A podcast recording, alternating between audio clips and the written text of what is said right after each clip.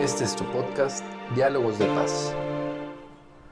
Hola, soy Ángel Herbey, doctor en mecanismos alternos de solución de conflictos y mediador certificado, especializado en conflictos en la industria de la construcción. Yo soy Juan Manuel Sánchez, también doctor en mecanismos alternos de solución de conflictos y mediador certificado especializado en conflictos deportivos. Soy Rubí Sandoval y al igual que mis colegas, soy doctora en mecanismos alternativos para la solución de conflictos. Estoy especializada en conflictos familiares, comunitarios, civiles y mercantiles. Queremos darte la bienvenida a este podcast Diálogos de Paz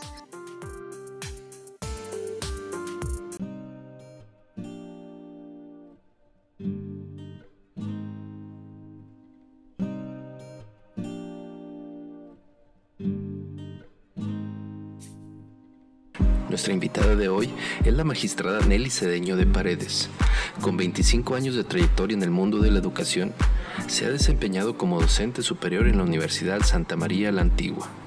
Actualmente se desempeña como magistrado presidente del Tribunal Superior de Familia en la Corte Suprema de Justicia de la República de Panamá y ha ocupado cargos como magistrada suplente de la Corte Suprema de Justicia de la Sala Contenciosa, también de la República de Panamá, con una gran trayectoria que la ha permitido alcanzar el éxito personal y profesional.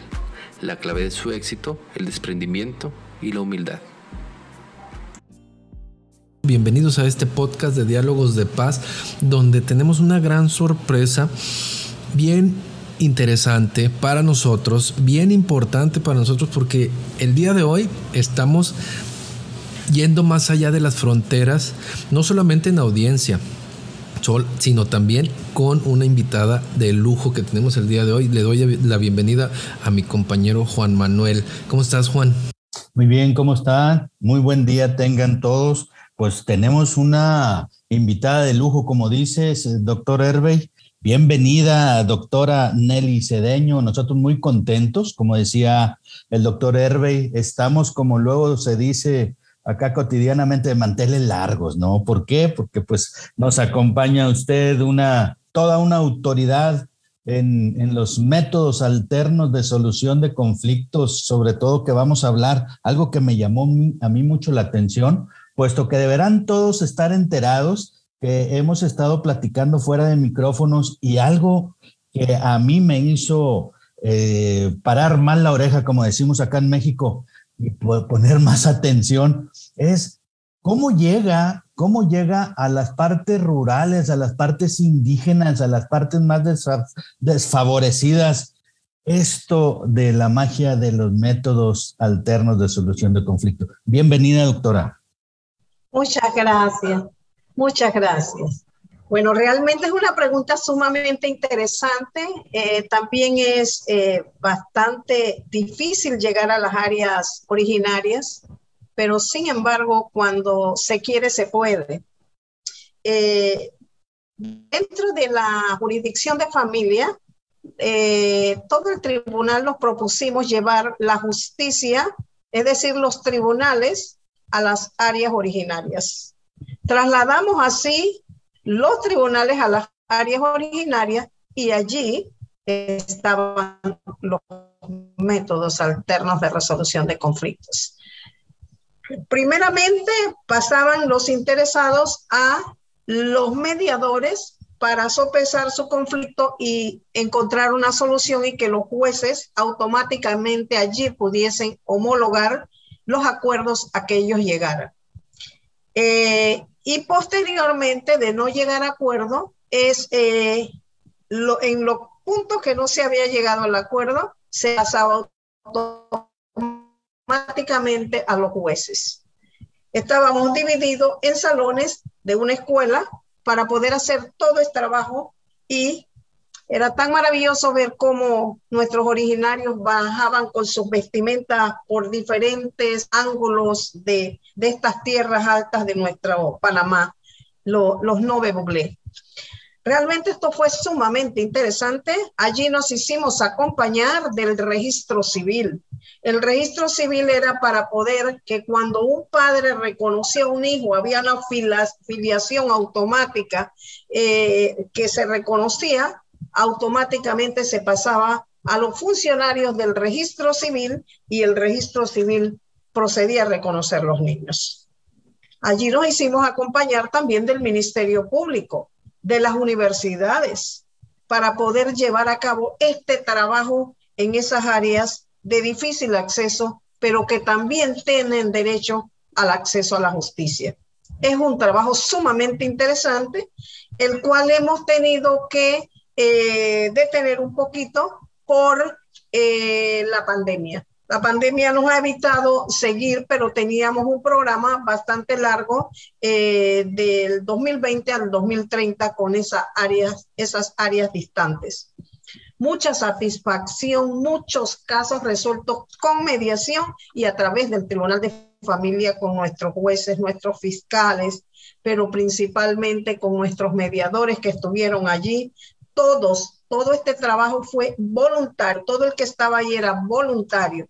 A nadie se le obligó a hacer esta travesía tan larga porque es muy larga, pero sin embargo, cuando llegó las seis de la tarde que nos tocaba regresar, muy, muy difícil carretera, muchas altas, muchas bajas, pero cuando regresábamos veníamos hinchados de alegría, veníamos satisfechos entonces creemos que la, eh, eh, ya realmente se puede hacer.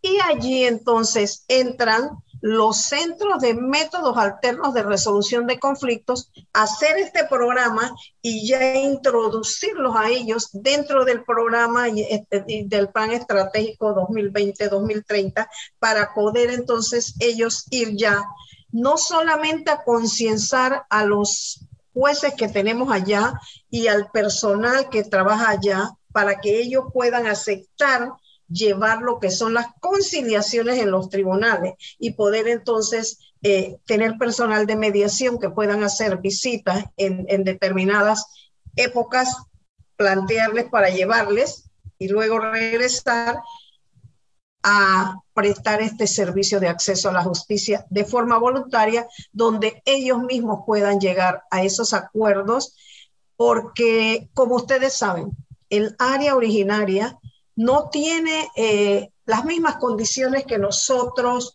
su lenguaje es totalmente distinto, tendríamos que tener mucho cuidado con el lenguaje de ellos, mientras que nosotros copiamos una, tres palabras, ellos tienen en su lenguaje las palabras son un poco distintas, diferentes, que hay que tener mucha atención para atender a esa área tan especial y tan necesitada del país. Dos preguntas, doctora. Eh, Originaria, el término originaria, ¿a qué se refiere con eso? Cuando hablamos de originarios son las áreas indígenas. Oh, muy bien. Son las eh, áreas indígenas. Como los pueblos, los lugares donde, de donde son, de donde son. Exactamente, exactamente. Por ejemplo, digamos, los Nove Boglé es un grupo de indígenas nuestros, ¿no? Entonces, este grupo de indígenas tiene su dialecto, tiene su forma de vestir, tiene sus costumbres totalmente diferentes y para nosotros era difícil porque ellos estaban ansiosos de esa llegada eh, y era difícil poder atender a toda esa cantidad de gente que llegaba. Pero sin embargo, eh, terminábamos hasta donde podíamos y planteábamos entonces fechas para poder regresar a cumplir con ese cometido. Pero esta gente... Cerrar el círculo. Exactamente. Esta gente tiene mucha necesidad. O sea, este círculo es muy difícil cerrarlo del todo porque hay mucha necesidad.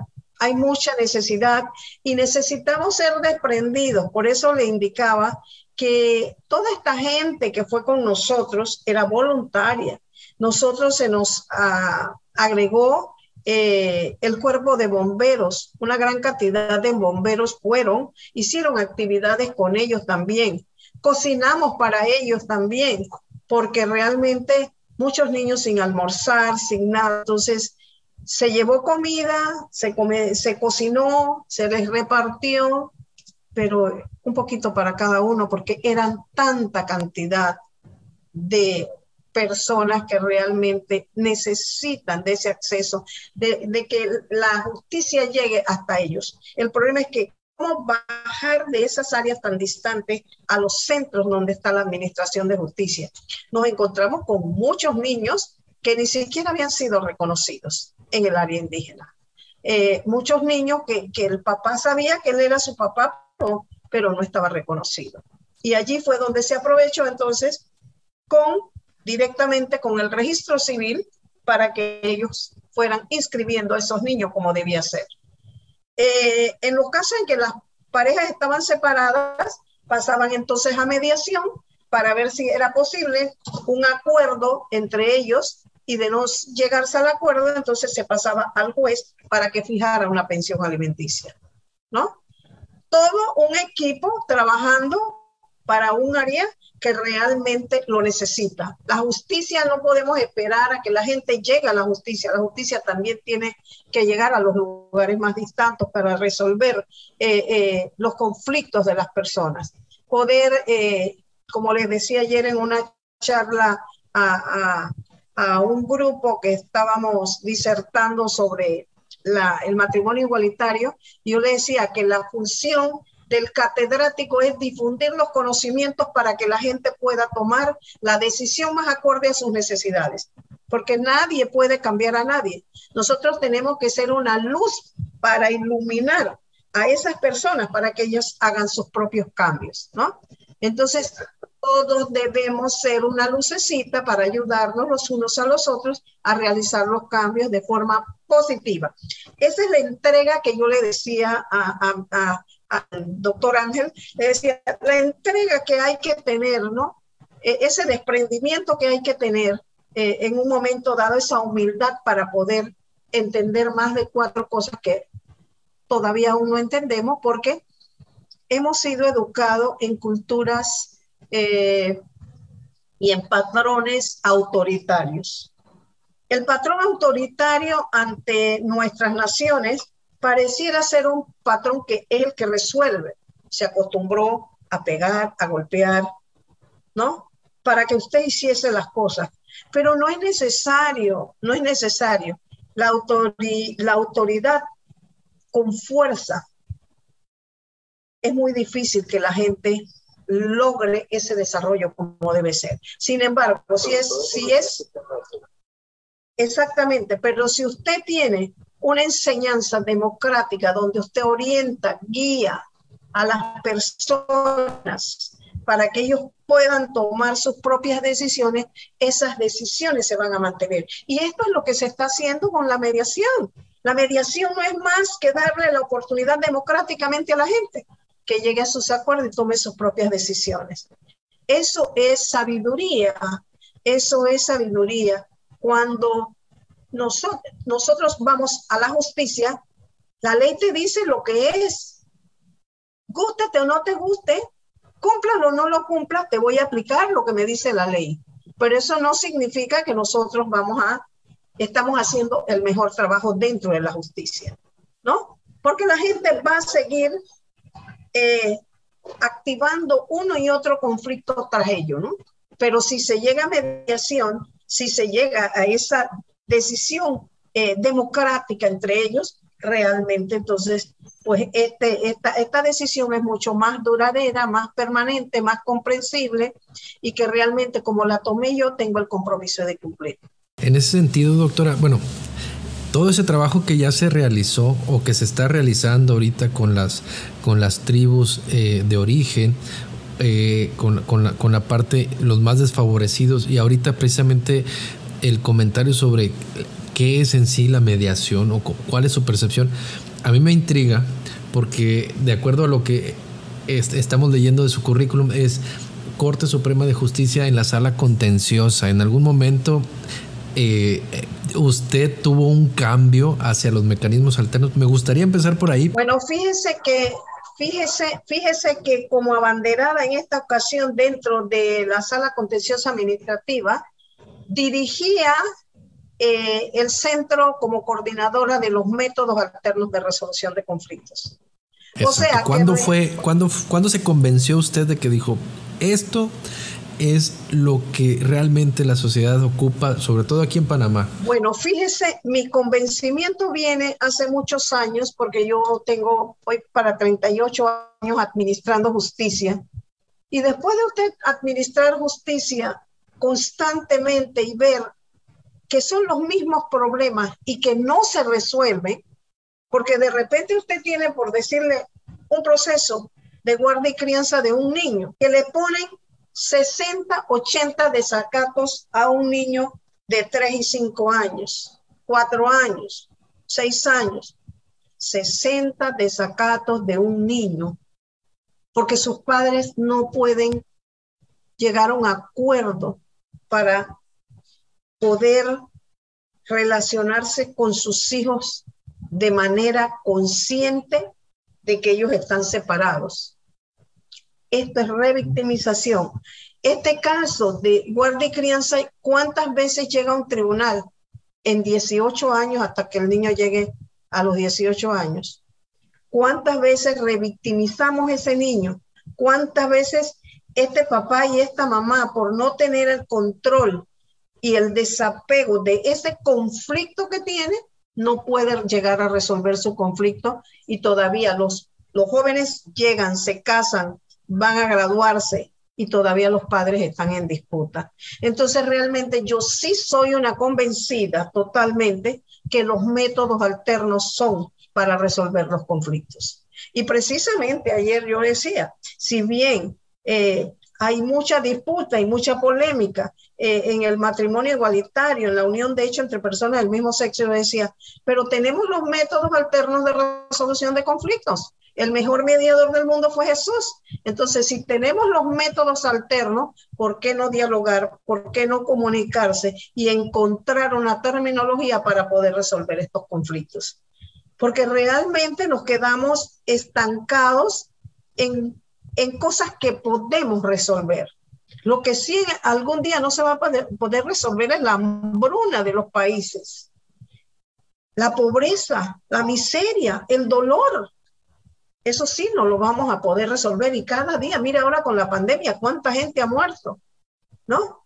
Entonces nosotros tenemos que hacer una mirada hacia atrás, mirar bien qué estamos haciendo. Nos hemos encasillado tenemos límites y creencias de X o Y cosa, esto es delicado, porque todo ser humano merece respeto, merece dignidad, merece no ser discriminado, discriminado, merece justicia. Y esa justicia es mejor que se haga a través de los métodos alternos, donde ellos mismos puedan llegar a tomar conciencia del problema que ellos tienen, reflexionar, analizar y que puedan enmendar, porque para mí siempre he manifestado, los métodos alternos de resolución de conflictos son una forma de educar a la población, porque te llevan a la reflexión, te llevan al análisis. En la Asociación Internacional de Diálogos de Paz contamos con servicios de mediación mediante mediadores especializados que te pueden ayudar a ti que tienes un problema hoy a gestionar este conflicto y puedes llegar a una solución donde ellos son terceros neutrales que van a servir de facilitadores de la comunicación entre las partes inmersas en un conflicto. Puedes contactarnos al teléfono 811 748 4424 o mandar un correo electrónico rsandoval.com en, ese, bajo esa línea de, comentarios, precisamente en la República de Panamá, ¿cómo, ¿cuál es el escenario de los mecanismos, su, su, aparición? Nos acaba de platicar de un programa en específico que se está haciendo con las comunidades más desfavorecidas, pero en el resto de la ciudad, ¿cómo, cómo funciona? En el resto del país, ¿cómo, cómo empieza a operar? ¿Qué, qué está pasando? Bueno, en el resto, en, el resto del país, nosotros tenemos como ya como 17 años estar en métodos alternos eh, directamente y tenemos un centro, ¿verdad? De métodos alternos en la ciudad capital y tenemos 13, 13 centros, 16, eh, perdón, centros de mediación a nivel nacional. Cada provincia en nuestro país tiene un centro de mediación y ese centro de mediación tiene que resolver los conflictos de cada provincia, de la gente que está allí. Lo que nos está costando muchísimo es todavía esa convicción, esa sensibilización de que la gente busque más los métodos alternos, ¿no? Porque la gente piensa que lo que les va a resolver su conflicto es los tribunales de justicia. Confían mucho en el juez. El juez simplemente te va a aplicar lo que dice la ley. El juez no te puede ayudar en nada. Si, la, si tú no tienes razón, yo te la voy a quitar, no te la voy a dar. Pero en los métodos alternos podemos escuchar ambas partes y buscar un punto de equilibrio que beneficie a ambas partes y si hay hijos de por medio, mucho mejor. Entonces, realmente allí es donde está el grave problema de la falta de, de, convicción que hay, de sensibilización, que es un trabajo que también estamos haciendo dentro de este plan estratégico, sensibilizar a la gente a través de la tecnología, a través de los medios de comunicación, para que vayan a los, eh, eh, a los centros y métodos alternos de la República de Precisamente este parte de la idea de diálogos de paz es llegar a, esa, de, de, una manera a las, a las personas en todo lo que es América Latina, aprovechando la magia del Internet para poderle dar difusión a este tema que viene siendo el uso principalmente de los mecanismos alternos y, y que sepan que está a su disposición, que no es algo eh, fuera de lo común, fuera de la ley. Principalmente yo creo que hay muchas dudas respecto a la legalidad del uso de los mecanismos alternos y yo me imagino que dentro del marco, marco, marco legal de, de ustedes allá en Panamá debe de existir todo un respaldo jurídico en ese sentido. ¿Nos puede comentar? Ya está todo legalizado, está legalizado. No, está legalizado. Nosotros tenemos los acuerdos, las leyes en algunos, en algunos códigos ya y algunas materias ya directamente estamos yendo a introducirlos en los códigos. El código penal ya tiene los métodos alternos. Las pensiones alimenticias ya tiene también los métodos alternos. Ahora se está revisando el código civil, también se va a meter en la parte de los métodos alternos. Este ya es un compromiso adquirido y que no tiene pies atrás. Nosotros tenemos que seguir porque la cantidad de procesos judiciales que existen rebasan la cantidad de funcionarios para poder darles respuesta rápida, expedita y justa como debe ser. Y justicia tardía muchas veces no es justicia. Entonces sí tenemos que ir caminando hacia allá. Además de eso, del área originaria, una parte que está muy afectada en nuestro país son las áreas más distantes, que es la área campesina, la área con ciertas limitaciones. Eh, esta área también hemos trabajado, iniciamos trabajando con la OEA, el programa de facilitadores judiciales. Estos facilitadores judiciales, que son mediadores de las comunidades, han sido preparados para que ellos entren a resolver los conflictos de esas pequeñas comunidades distantes, donde son amigos, donde, donde se pasó la gallina, se pasó el cerdo, se cayó el árbol, eh, para que ellos resuelvan todo este tipo de conflictos, ¿verdad? Que son conflictos importantes para ellos que nosotros lo vemos y solo tienen, ay, ese indio se mató con el otro por un pedacito de tierra. No, le decía yo a una compañera mía, no es que se mata por el pedacito de tierra, es que ese pedacito de tierra es, de donde la tierra que, que ellos siembran para poder alimentarse. Entonces, tenemos que aprender a estar en las diferentes áreas y analizar exactamente las necesidades de cada área. Entonces, si nosotros entendemos que la mediación comunitaria es importante en esas áreas, entonces nosotros hemos trabajado con ellos. Hay que pagar al Ministerio de Gobierno y Justicia para poder eh, nosotros esto, primero capacitar a ese personal para que ellos puedan brindar ese servicio, darles sus libros récord, decirles exactamente cómo tienen ellos que llevar todo.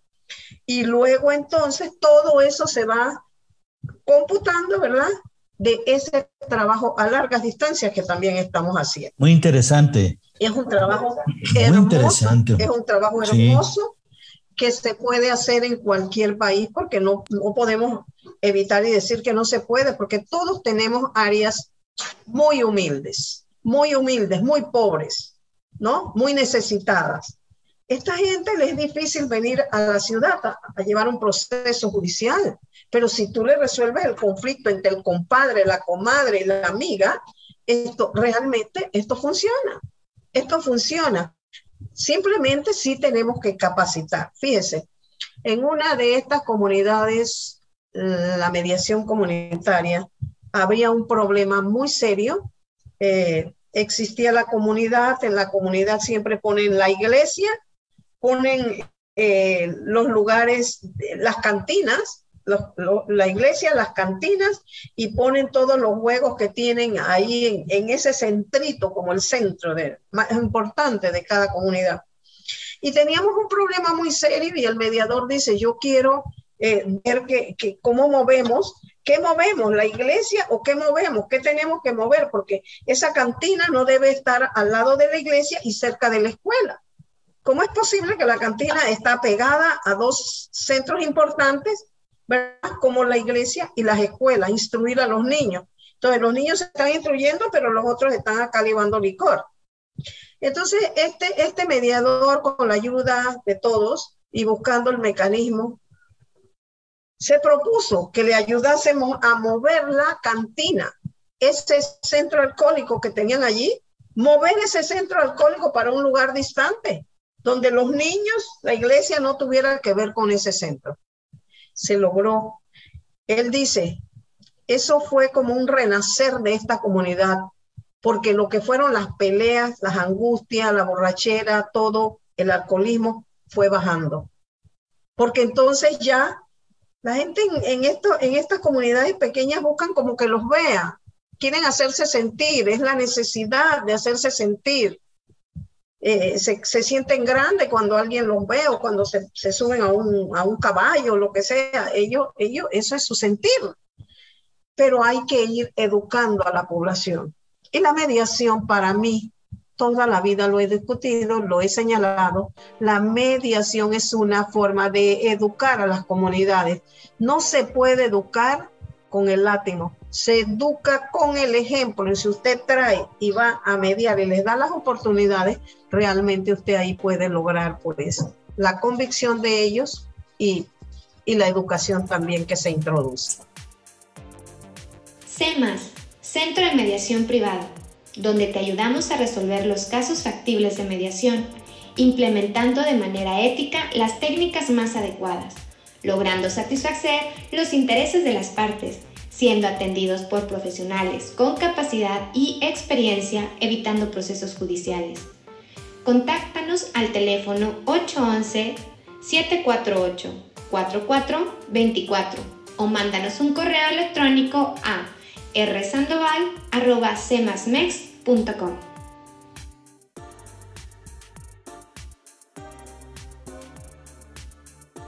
interesante, doctora. Incluso esto de la mediación comunitaria, yo me quedo con, eso de, que se invirtió también para poderlos capacitar. ¿Cómo se eligen a esos facilitadores de los pueblos, de la comunidad, etcétera? ¿Qué características deben reunir? ¿Cómo es que los convocan ustedes? Para elegir a un facilitador judicial, lo primero que hace es que va el juez más cercano de esa provincia, se reúne con ellos, con toda la comunidad, y ellos mismos eligen al facilitador que ellos desean, que le tienen confianza. Mm. No es que el juez va a elegir al facilitador, no.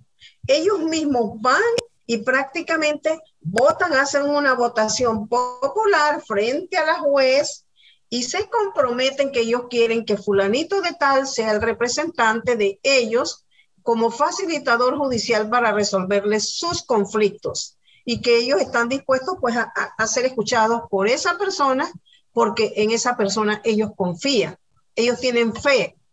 Entonces, eso es sumamente importante porque eh, cuando usted tiene fe en alguien, usted entonces eh, mira con mucho respeto lo que esa persona le dice, ¿no? Y eso ayuda muchísimo. Posterior a esto es la se le da la capacitación, me imagino, a la persona que eligieron. Exactamente. Después que ellos son elegidos, se les indica, ellos se les indica que no pueden pertenecer a partidos políticos.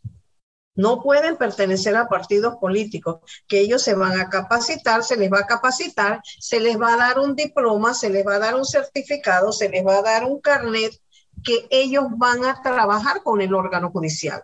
Ellos comienzan a trabajar como órgano judicial, pero ellos no devengan ningún salario. Ellos lo hacen eh, ad honorem, ¿no? Entonces, es un servicio que nos ha permitido a nosotros la mediación comunitaria, ¿verdad? Eh, que los procesos no tengan que llegar tanto a los jueces, porque ya ellos mismos al mediar y al resolver el conflicto en alimento, en alguna eh, pelea que tengan eh, de discrepancia por cualquier índole, eso evita que estos procesos ahora, si el mediador comunitario no se encuentra capacitado para resolver ese conflicto, tiene que ponerlo de inmediato a conocimiento del juez.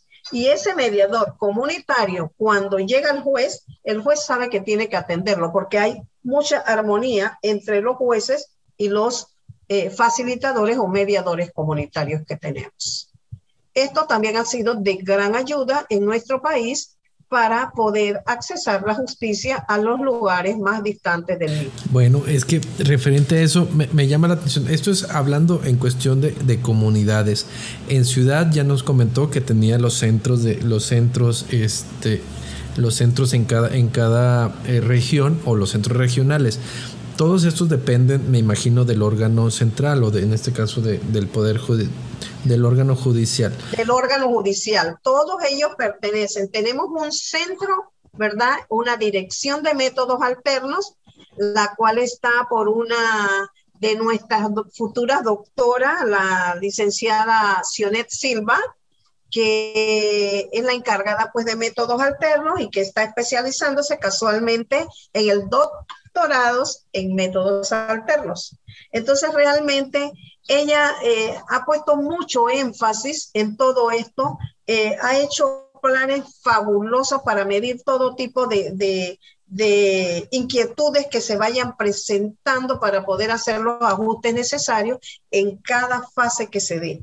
Entonces, en Panamá, pues ella es la directora de métodos alternos y prácticamente ella sí tiene control sobre las nueve provincias, ¿verdad? Donde tiene que llevar eh, la misma capacitación, los mismos intereses para todos los funcionarios que ella tiene a nivel nacional. Lo hace muy bien, una muchacha muy, este, muy dedicada, muy dedicada y con mucho ánimo para lo que son los métodos alternos de resolución de conflicto, tiene mucha capacidad, mucha actitud y esto pues nos ha llevado a, a que nosotros pues tengamos un plan estratégico hoy día que nos cubra hasta el 2030 en algunos lineamientos para sacar este proyecto adelante.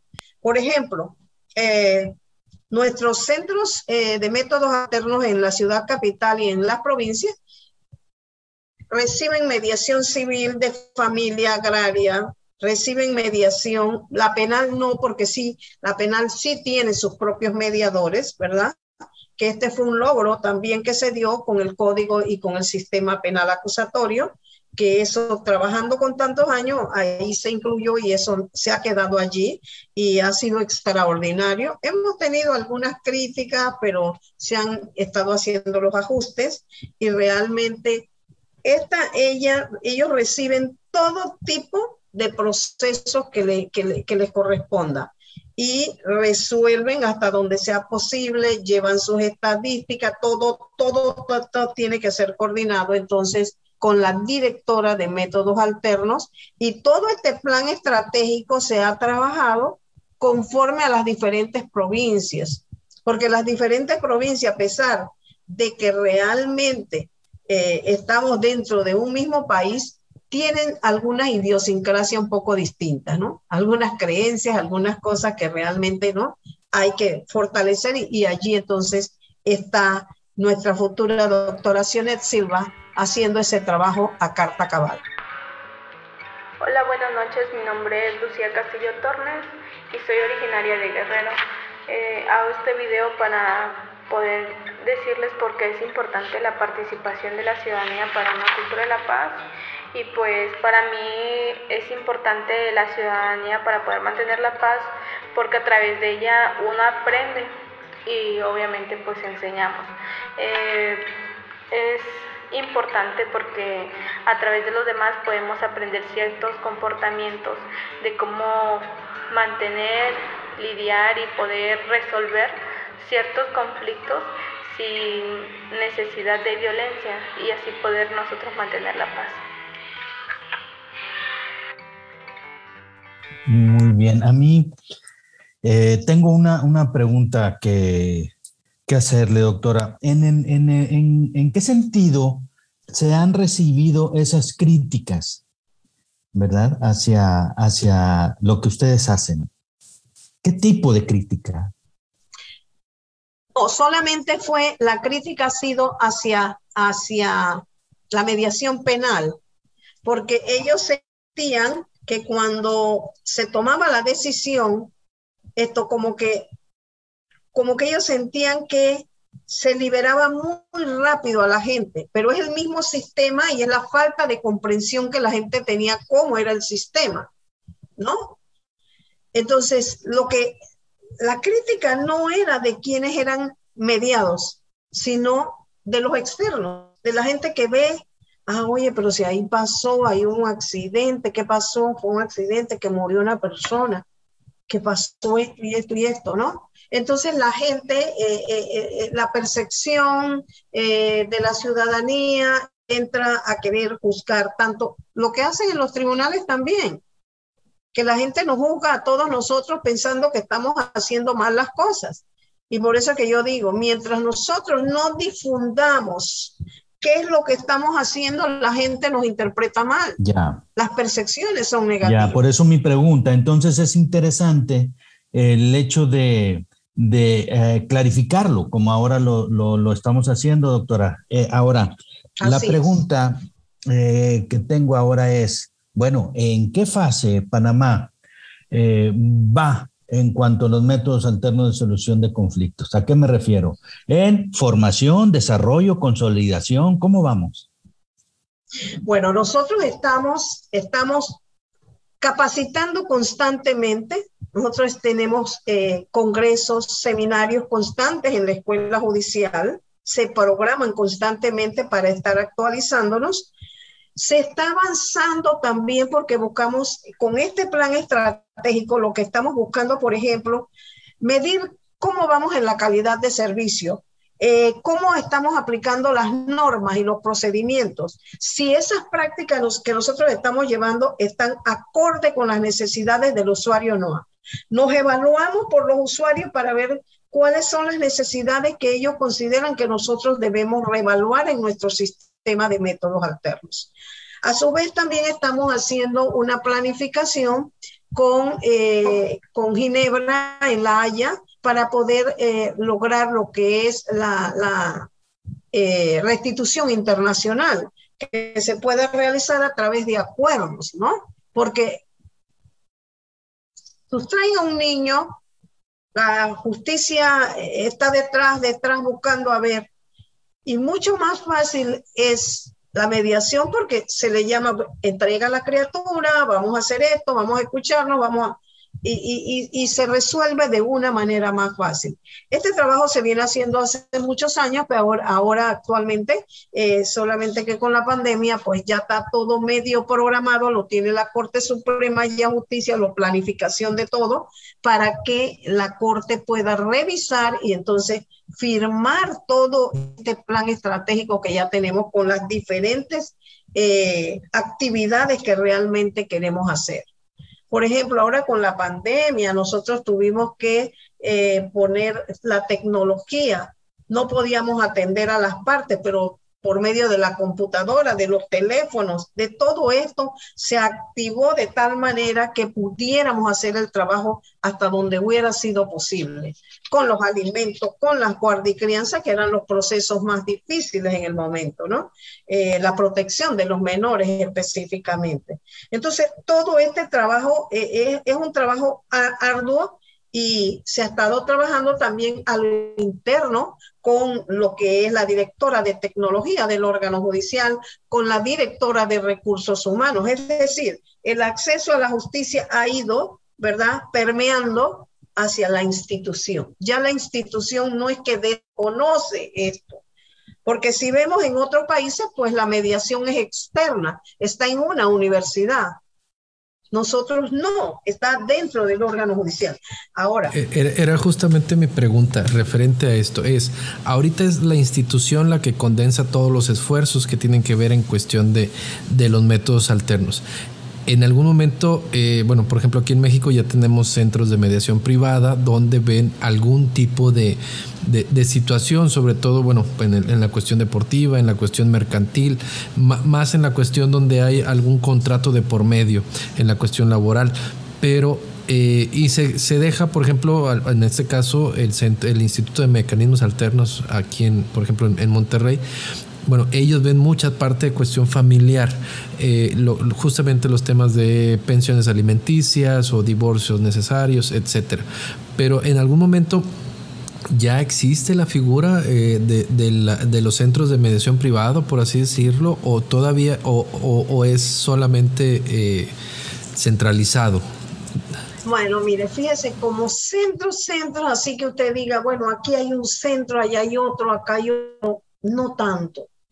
La mediación la están practicando los mismos abogados, ¿verdad? Los mismos abogados dentro de sus propias oficinas, ¿no?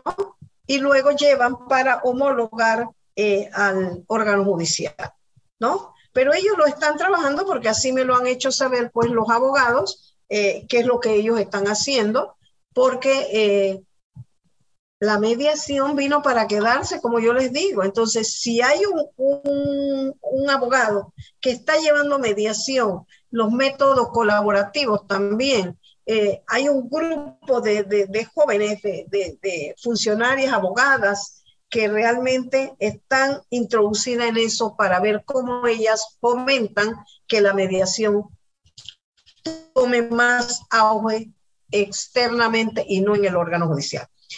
Yo siempre he visto una limitante en el órgano judicial, es que quien tiene poder económico no le gusta ir al órgano judicial.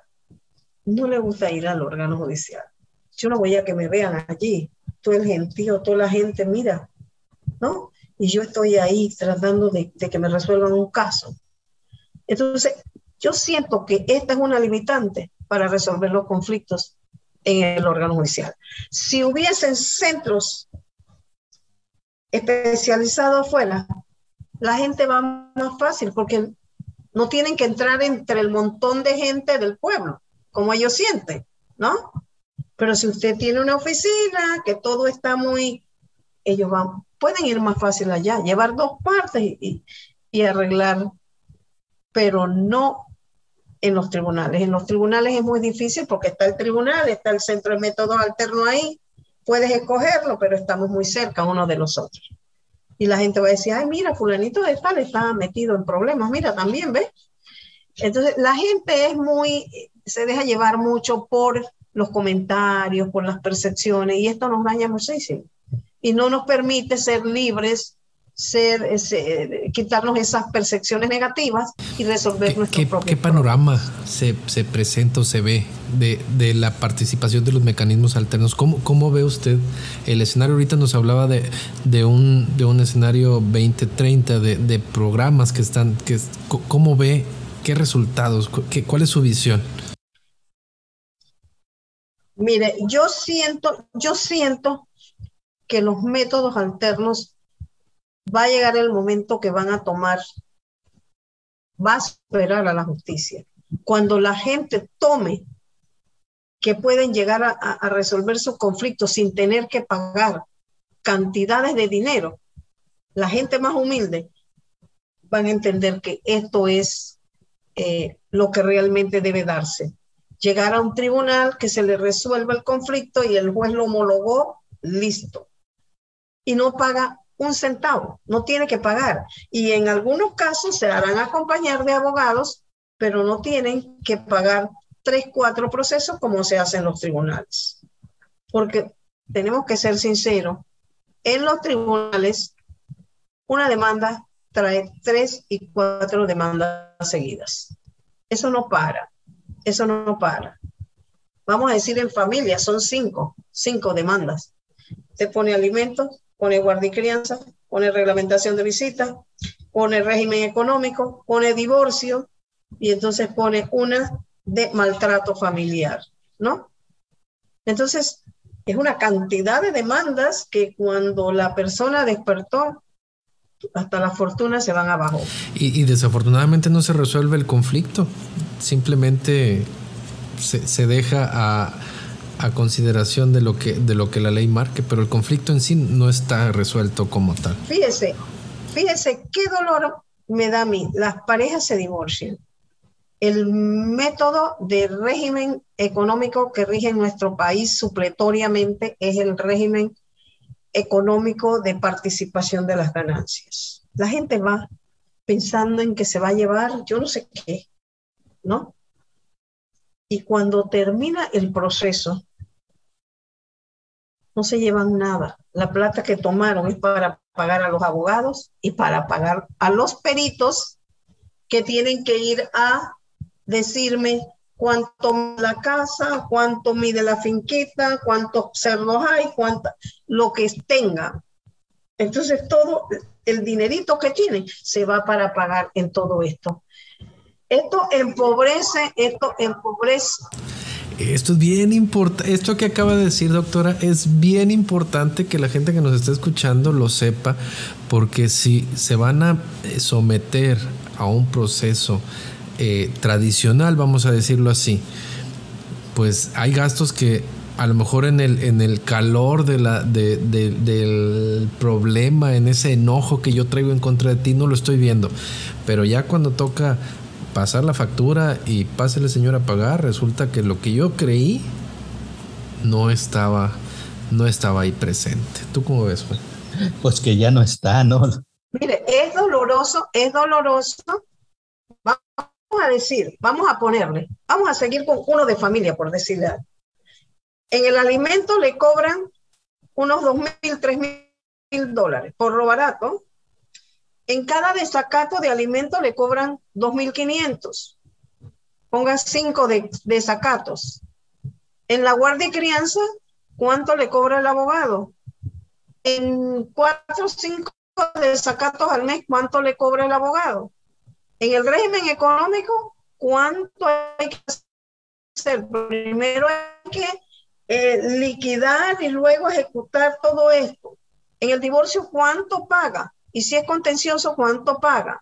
Y en la demanda que ponen de violencia intrafamiliar para ver si obtienen pruebas de allá para traer acá, para poder ganar el proceso y no lo ganan, porque definitivamente han entrado en polémica si te casaste y elegiste un régimen de participación de ganancias,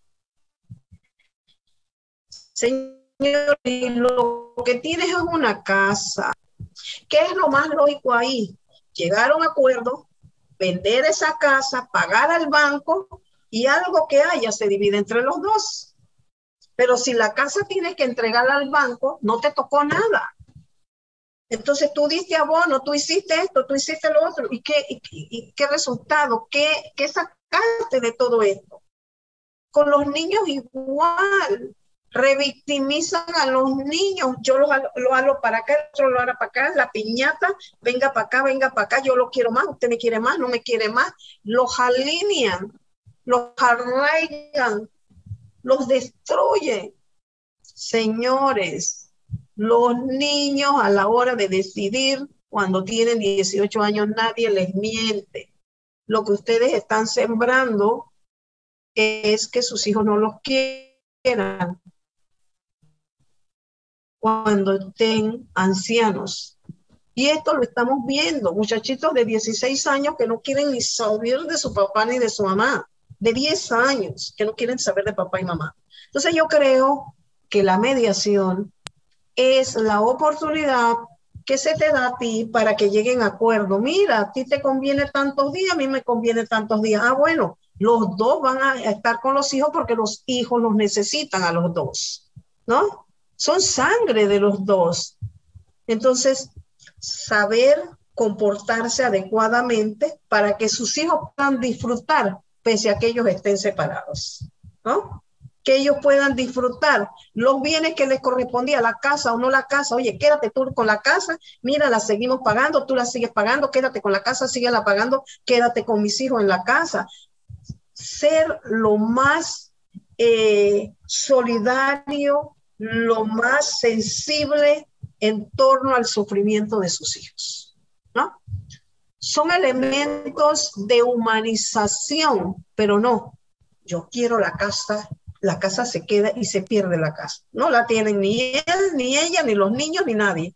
Entonces yo creo que allí está esa, esa objetividad de, de la mediación de poder llegar a acuerdos, acuerdos sanos acuerdos que realmente humanicen y que sus hijos lleguen a respetarlos y a quererlos a ambos. Excelente, doctora. Pues muchísimas gracias. Estamos cerrando eh, interesantes conceptos los que nosotros estamos recabando en, en, esta entrevista con usted. ¿Cuándo la esperamos acá? ¿Cuándo viene? Ya que las condiciones ¿Cómo no? Con mucho gusto, apenas pase esta pandemia, tenemos que, ir a que irnos, Hay que irnos a comer un gaucho por allá, Juan. o un mondongo, claro, que sí.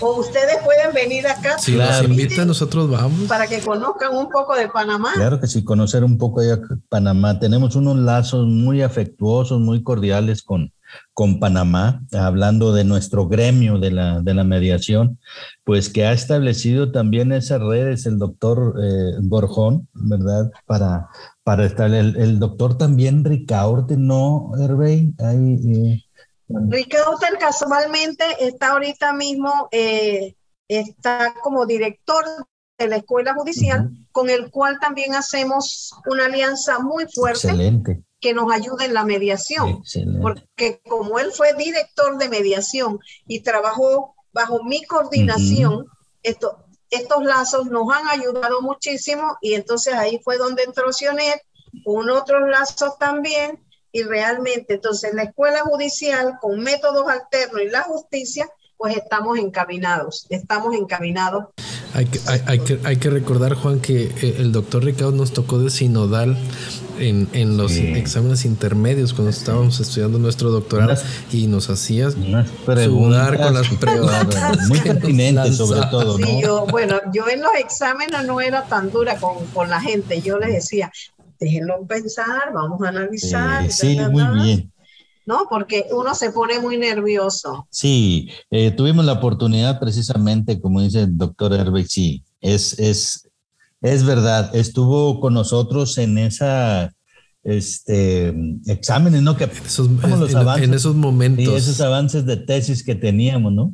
Y ahí estuvo presente y así fue como lo conocimos. Mire, entonces aquí es donde estamos nosotros, doctora, alineando todas esas redes, como luego dice, bueno, pues también estuvo ahí a su cargo, excelentísimo, una magnífica persona, no agraviando usted igual, eh, pero sí queremos pues que nos visite. Eh, las condiciones, dicen nuestros padres que no hay mal que dure 100 años, ¿no? Yo pienso que eh, a la vuelta de año estaremos viéndonos ya en la presencialidad, ojalá y así sea, son nuestros mejores deseos. ¿Verdad? Son nuestros mejores deseos. Y pues para tenerla acá como invitada a un congreso, a una charla que vamos a realizar. Juan, hay que ir, Juan, hay que ir. Tú quieres ir. Es, importante, hay que ir allá y hacemos, hacemos una transmisión, hacemos un podcast. Pues sería bueno. Desde allá. Sería bueno. En vivo. Vamos porque pues ya quiero ponerme yo también mi sombrero de Panamá. Eso, muy bien. Esos que los haces así bolita, oye, Sí, los haces así bolita y vuelven a quedar igual. Exactamente, así es. Quiero comprarme uno de esos allá. Muy bien. Así es. Pues muchísimas gracias. Estamos despidiendo, doctora, bastante eh, contentos nosotros con que usted haya aceptado una autoridad como usted que nos haya aceptado esta entrevista. Nosotros les decimos nuestros podescuchas, aquellos que nos están escuchando, pues bueno, ya escucharon, valga la redundancia, a la doctora. ¿sí? Y la doctora ha expuesto aquí todos esos conceptos tan interesantes dentro de, conocimos conceptos como originario, como los campesinos, ir hacia los lugares más marginados, a establecer pues la mediación, el que solucionen sus conflictos. Y ella nos decía que a las seis de la tarde ya venían de regreso, de bajada por las veredas, etcétera, pero bien contentos, ¿sí? Por haber, eh, felices, por haber realizado, por sentirse con, con esa misión cumplida. Doctora, ¿a qué horas, a qué horas fueron? Regresaron a las seis, pero ¿a qué horas llegaron? Nosotros nos levantamos a las cuatro de la mañana. Salimos para allá a las cuatro de la mañana porque son carreteras muy difíciles, muchos altas, muchas bajadas, muy chiquititas, pero, pero íbamos acompañados de, nuestro Dios, así que eso todo iba a salir bien. Cuando uno hace el bien, nada nos, nos puede salir mal.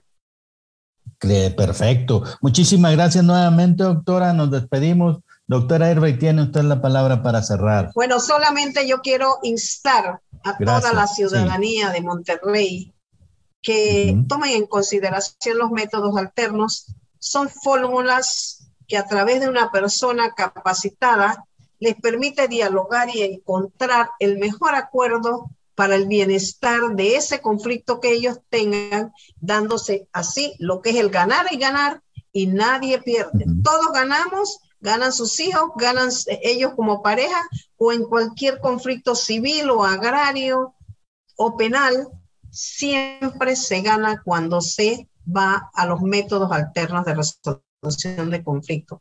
Invitarlos a la práctica de los mismos y dejar en segundo lugar los tribunales de justicia.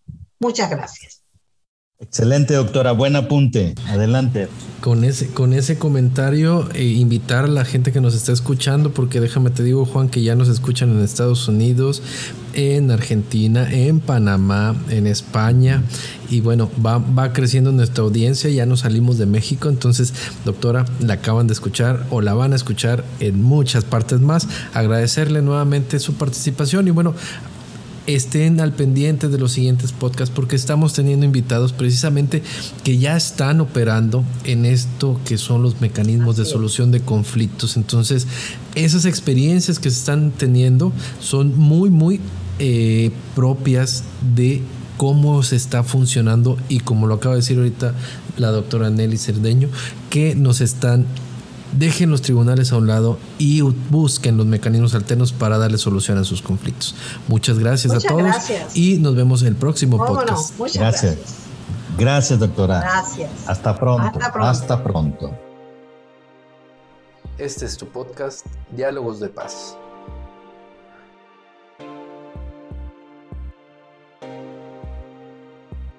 La opinión expresada por los invitados es de exclusiva responsabilidad de ellos y no representa la opinión de los conductores de este podcast ni de la producción de este programa. En este podcast se abordarán temas y cuestiones de interés público con la única intención de divulgar y promocionar una cultura de paz.